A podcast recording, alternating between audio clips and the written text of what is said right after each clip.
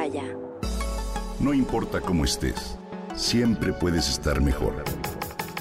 Mejor, mejor. Con Reavivadas.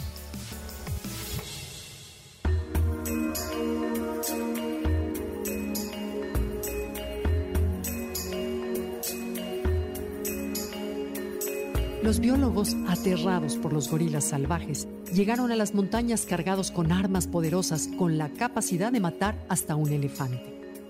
Los gorilas percibían el miedo de los intrusos y sabían que podían ser peligrosos, por lo que se volvían hostiles y agresivos. Fue hasta la década de los 50 que el biólogo alemán George Schaller, tras vivir dos años en lo que era el Congo belga para observar la conducta de los primates, comprobó que en realidad son criaturas lánguidas y pacíficas que solo comen plantas e insectos y viven en grupos bastante estables. Su fuerza y golpes en el pecho solo se hacen patentes en las peleas entre machos. Schaller a su regreso a Europa dio una importante conferencia ante científicos del mundo para exponer la inteligencia, la sensibilidad y el paralelismo entre los patrones de conducta de estos primates, con quienes, por cierto, compartimos 98% del ADN y los de los humanos. En la ponencia, Schaller habló con detalle y de manera novedosa sobre las relaciones familiares de los gorilas, el rol del macho del lomo plateado, la relación entre hermanos y la de los bebés con sus tíos, en fin. Doctor Schaller, nosotros los biólogos hemos estudiado a estas criaturas por siglos y desconocíamos todo esto, cuestionó uno de los profesores presentes en la conferencia. ¿Cómo es que ha logrado esta información tan detallada?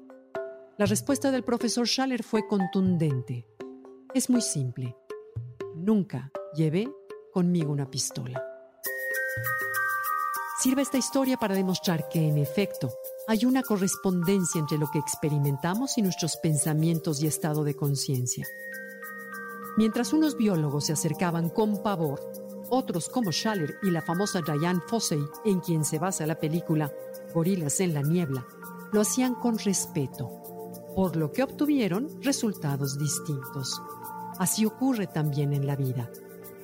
Al cambiar los pensamientos puedes cambiar la realidad. Esta es una afirmación que para algunos resulta absurda, sin embargo, analicémosla. A decir de personas que estudian disciplinas que tienen como materia el comportamiento humano, la mente interpreta, filtra y etiqueta aquello que experimentamos como realidad, ¿cierto? El tipo de filtro de cada persona depende de la manera en que su mente ha sido condicionada para evaluar el entorno juzgarlo y etiquetarlo. Dicha interpretación es determinante de cómo la persona responde a lo que le sucede. Entonces es así que las reacciones de cada individuo tienen consecuencias en su medio. Es por lo que con frecuencia los sujetos quedan atrapados en un mundo propio o una entelequia sin darse cuenta de que ellos han contribuido a formarlo. Quizá conozcas a alguien, querido Radio Escucha, que experimenta la misma situación una y otra vez sin importar lo que haga. Dicho patrón también se aplica en las relaciones.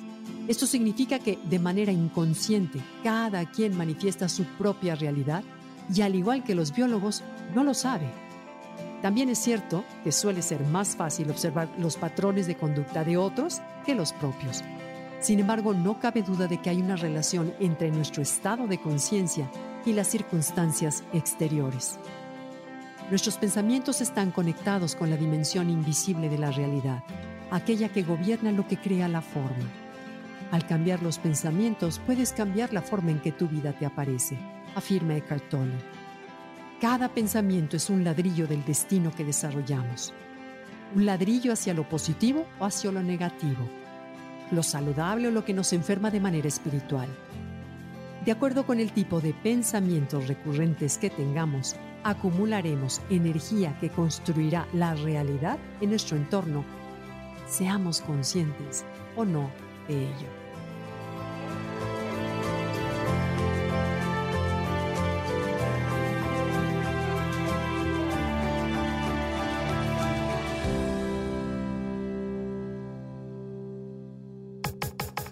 Comenta y comparte a través de Twitter.